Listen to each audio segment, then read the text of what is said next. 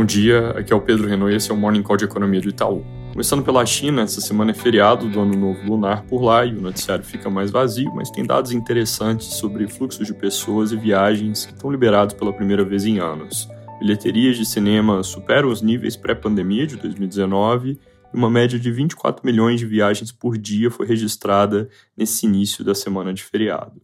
Reservas de acomodação excedem também o período correspondente de 2019, e tudo isso mostra uma demanda reprimida que deve estimular consumo e puxar a retomada da China nesse ano.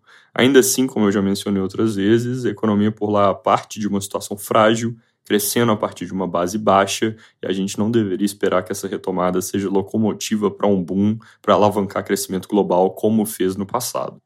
Na Europa, o indicador IFO de confiança das empresas na Alemanha veio mostrando alta de expectativas sobre os próximos meses e trazendo com isso esperança de que a recessão esperada para esse ano talvez possa ser evitada. Nós projetamos contração de 0,6 do PIB europeu em 2023, principalmente em função da questão do gás, mas o inverno, que foi bem mais brando, e dados que têm vindo melhores na margem, realmente geram um risco de alta para esse número.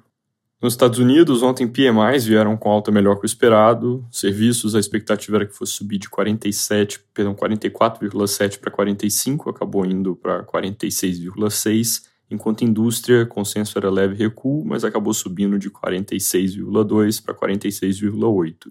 Apesar da surpresa positiva, níveis abaixo de 50 significam perda de força dos setores na margem.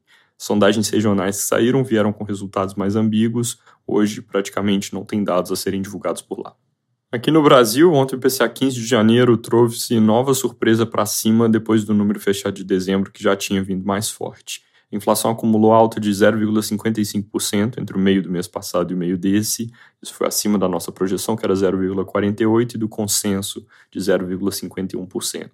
A maior parte da surpresa veio de serviços mais voláteis, como passagem aérea e telefonia, em ambos casos, linhas cujo valor do IPCA 15 se repete no cálculo do mês fechado, então que já contrata uma leitura mais salgada para daqui a poucas semanas. Emplacamento de veículos também surpreendeu para cima, e esse é um cujo valor repete para o ano inteiro, com impacto então de cerca de 0,15 pontos percentuais, que gera viés de alta para a nossa projeção de IPCA em 2023, que atualmente está em 5,8%. Outra coisa de viés altista para a inflação foi o reajuste de gasolina, anunciado ontem pela Petrobras em 7,5% na refinaria, que é o que vai somar cerca de 0,2% na nossa projeção de IPCA para fevereiro. Isso posto, na leitura de ontem, o núcleo de bens industriais e serviços continuou desacelerando, com a parte da indústria de fato em queda, enquanto serviços confirmam já ter feito pico, apesar de terem uma inércia maior e uma tendência mais lenta de desinflação. Na variação ano contra ano, o IPCA 15 ficou de lado em 5,9%. Nossas projeções para o curto prazo à luz desses dados novos são 0,61% em janeiro, 0,96% em fevereiro e 0,54% em março. Voltando no tema Petrobras, mas sobre o ângulo político, a presidente do Partido dos Trabalhadores, Gleisi Hoffmann, criticou ontem o aumento de preços feito pela companhia, que estava com defasagem com relação aos preços internacionais, e ontem fez o ajuste. Ela destacou que o reajuste aconteceu antes do senador Jean Paul Prats assumir o comando da empresa. Isso é algo que deve acontecer em breve, dado que o conselho da empresa pode aprovar a indicação do nome amanhã. Ela também disse que o movimento foi causado por pressão dos acionistas e que o governo vai trabalhar pela mudança da atual política de paridade internacional dos preços e que eles estão comprometidos com o fim da dolarização e da política de venda de ativos.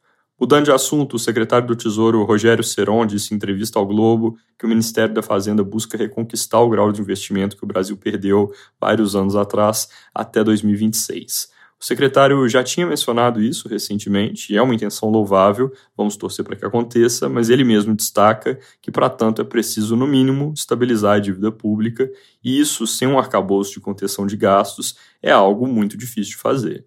Nesse sentido, a sinalização é boa, a intenção, eu repito, é louvável, mas é importante ver exatamente qual vai ser o arcabouço proposto para chegar nesse objetivo, e aí podem começar a surgir coisas mais concretas sobre isso a partir das próximas semanas, com a volta do Congresso. O que foi anunciado até aqui foca muito na diminuição do déficit de 2023 apenas, e mais pelo lado da receita. Para ter grau de investimento no horizonte, vai ser importante fazer algo que garanta de forma estrutural pelo lado do gasto. É isso por hoje, bom dia.